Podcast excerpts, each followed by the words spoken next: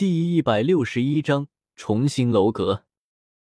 可是我还有一个没有说完的事情，就是北辰国太子准备离京，边关那边需要重新布防，陛下那边找你过去商量事情。现在太子殿下正在门外等你呢。知道他说完话之后，自家老哥的心情可能不怎么好，所以当这席话说完之后，林寒宁就聪明的躲到了姚锦兰的后面。所以。哥，你还是赶紧过去吧。如果说是危险，外界的危险是来自于林觉意的话，无疑姚锦兰的身后绝对是最安全地方。林觉意对谁都有可能出手，可是他是绝对不会对姚锦兰出手的。果然，林寒宁的话才刚刚说完，原来林觉意就不怎么好看的脸色就变得更加的难看了。那阴沉的样子让人想起暴风雨前天空中布满的乌云。好了，姚锦兰抓住林觉意的手，轻轻摇动两下，讨好的对着某人笑笑：“陛下有令，你还是赶紧去吧。”皇帝陛下有令，那是非去不可了。到时候林觉意去了皇宫，自然就没有办法惩罚他了。或许他可以逃过一劫。想到这里。姚锦兰脸上的笑容越加甜美，林觉意低头，冷眼斜地着满脸笑容的姚锦兰，声音毫无温度道：“我先去宫里。”就知道会这样。姚锦兰在心里狂喜，眼里满是笑意，脸上倒是分毫不显。只是犀利如林觉意又怎么会看不出来？你的惩罚延迟到晚上，你可以好好准备准备。林觉意说完。起身朝着外面走去，身子刚硬，如黑色疾风掠过。等到姚锦兰和林寒宁放映过来的时候，人已经走到几步开外去了。耳边似乎还有着湿热的暖气，痒痒的，带来些许异样的感觉。姚锦兰站在原地，全身僵硬，一动不动，像是尊白玉雕成的玉雕。林寒宁回头看见的就是这么一副场景。凑近姚锦兰的面前，眼珠一转：“嫂子，我哥刚在你耳边说了些什么呀？”林寒宁靠近姚锦兰，语气暧昧，全身僵硬，犹如雷劈，只是面色寒春，让人不由得怀疑刚刚的雷是否太温柔了。姚锦兰扭头看了林寒宁一眼，朝着外面走去。我发现我就是一个傻子。他是疯了才会答应林觉意用自己去换灵衣，而且他想不用等到晚上，他就已经知道林觉意所谓的惩罚是什么了。到底说了什么？自家老哥做事从来都是神神秘秘的，要猜到可不容易。可现在连姚锦兰都成了这个样子，林寒宁只感觉自己的心痒痒的，想知道，只是姚锦兰已经走了。虽然长公主殿下的宴会在十天之后，不过因为长公主殿下在天启的特殊地位，所以京城贵女对于这一宴会可都是非常在意。在知道这个消息的时候，一个个朝着京城里胭脂水粉店涌去。胭脂水粉、金银首饰这样的东西，平南王府也不是没有。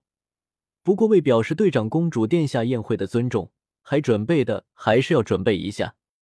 比如王妃在收到请帖之后，分别让人送了几匹绸缎和几套头面到姚锦兰和林寒宁的院子了。想到林寒宁说的，京城许多的胭脂水粉店都给贵女们给踏破了，姚锦兰认为自己还是有必要出去一次的，让人套了马车，和林寒宁一起朝着外面而去。林寒宁坐在马车里，不时撩开车帘朝着外面看去。外面街边的路上有不少贵女正从自家马车上下来，走向一家家胭脂水粉店。林寒宁看了一会儿，这才放下帘子，秀眉微皱，看着姚锦兰，满是不解：“嫂子，我们这是出来做什么呀？”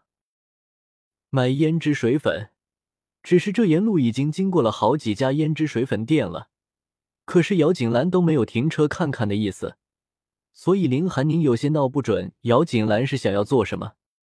姚锦兰闭着眼睛，听见林寒宁的话，淡定自若道：“到了你就知道了。有了姚锦兰的话，林寒宁也不问了，安静的坐在马车上。好在没有多久，马车就停了。林寒宁和姚锦兰一起下车，看着头顶处悬挂着的牌匾，眼里闪过讶异。珍宝阁。说话的同时，林寒宁扭头朝着姚锦兰看去，不明所以道：“我们是要在这里选购首饰吗？”如果是几年前，姚锦兰要说来珍宝阁购买首饰、头面什么的，林寒宁肯定没什么话说，因为珍宝阁里面的玉石算不上顶好，不过因为设计独特、款式新颖，很是吸引眼球，在京城的贵女圈中还是颇有好评的。不过那都是过去，现在嘛，玉石的本身不怎么样，款式设计与一般店铺相比，并没有太过特别的。所以近两年来，珍宝阁已经逐渐从京城贵女的视线中淡出了。迎着林寒宁疑惑的目光，姚锦兰勾唇一笑，朝着里面走去。是也不是。鉴于上次姚锦兰来珍宝阁之后发生的一系列事情，实在是太令人印象深刻了，所以这才姚锦兰一进去就受到了贵宾级的待遇。泛着热气的香茶摆在桌子上。随着空气盘旋上升，白雾袅袅，神秘优雅。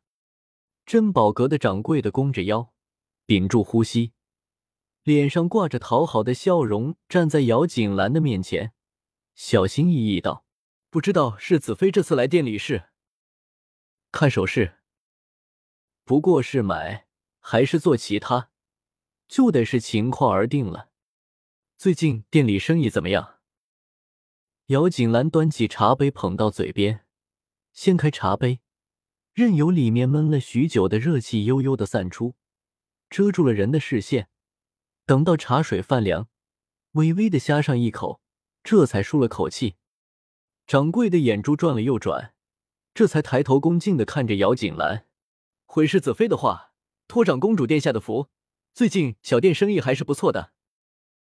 因为长公主殿下要举办宴会。”京城贵女都争相着购买胭脂水粉、珠宝首饰，只是京城就这么大个地儿，买东西的人又多，所以即便最近几年珍宝阁的名声已经没落不少，但是还是有着不少人前来。姚锦兰和掌柜的顾自说着话，虽然话不多，可是却让林寒宁从中听出一个有用的讯息。好了，我知道了，现在你去将珍宝阁最好的首饰都给摆放出来。待会儿我会让你给你送来一些饰品的款式图，你让玉雕师傅连夜加工，多做一些首饰出来。最近买东西的人多，相信经过这次之后，珍宝阁会重新回到京城贵女们的视线中。掌柜猛地抬头，眼睛一亮，大声道：“是，小的知道了。从前珍宝阁本来就是京城里数一数二的首饰铺子，这才会被陆大将军选来给女儿做陪嫁。”只是后来陆云意外死亡，珍宝阁到了杜云兰的手中。杜云兰为了将珍宝阁牢牢控制在自己的手中，用尽手段将原本铺子里的人都给赶走了，所以珍宝阁的没落才会那么迅速。而现在，时隔多年，想到珍宝阁又要恢复曾经的辉煌，掌柜的怎么能不激动呢？掌柜的说完，转身朝着后面走去了。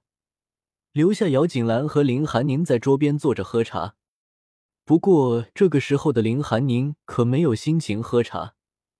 看到店里没有了其他人，扭头看着姚锦兰，急不可耐的问道：“嫂子，这店不会是你的吧？”刚刚姚锦兰和那掌柜的说话时候的神情，语气分明就是主人吩咐自家下人的时候才会用到语气。对。姚锦兰将茶杯端起，喝了口茶，嗓子舒服了些，这才扭头看向林寒宁，点点头。珍宝阁是当年我外公给我母亲的陪嫁。原来如此呀！林寒宁恍然大悟。我说怎么那掌柜的这么听您的话呢？原来这根本就是你的店呀！姚锦兰听着林寒宁的话，扭头看了他一眼，似笑非笑。我刚刚的话说的对也不对，这店是我母亲的陪嫁，不错。不过在我母亲走后，杜氏就接管了过去，到我出嫁都还没有还给我。怎么可以这样可恶？姚家好歹也是公侯府地，怎么会眼皮子浅的连原配的这点嫁妆都不放过？按天启的习俗，一般人家原配死后，其财产夫家虽然可以管理，但在原配有子女的时候是不能够直接拥有的。这份财产要在原配子女成亲之后还给他们的，若不然则触犯了法律。不过话虽然是如此说着，可是真正做到的人家并不多。很多人家在原配死后，若是娘家不管的，夫家大多都会直接将这批嫁妆给霸占了。这样的事情，林寒宁以前也不是没有听说。不过当青儿从姚锦兰的嘴巴里说出来的时候，感觉又是不一样。他们连你娘亲留下的嫁妆都不放过，可见这些还不知道怎么虐待你们姐弟呢。公侯府地没有了娘亲的孩子，日子很难过。林寒宁知道，只是从来不会真正的想到。姚锦兰喝着茶水，没有说话。林寒宁从小在锦绣丛中长大，有父母哥哥保护，从来都没有见过真正的邪恶，怎么会懂得什么叫做虐待？杜云兰拿走原本属于他们的东西多了去了，不过一间珠宝铺子，连零头都还没，还算不上。真正残忍和恶毒的还在后面。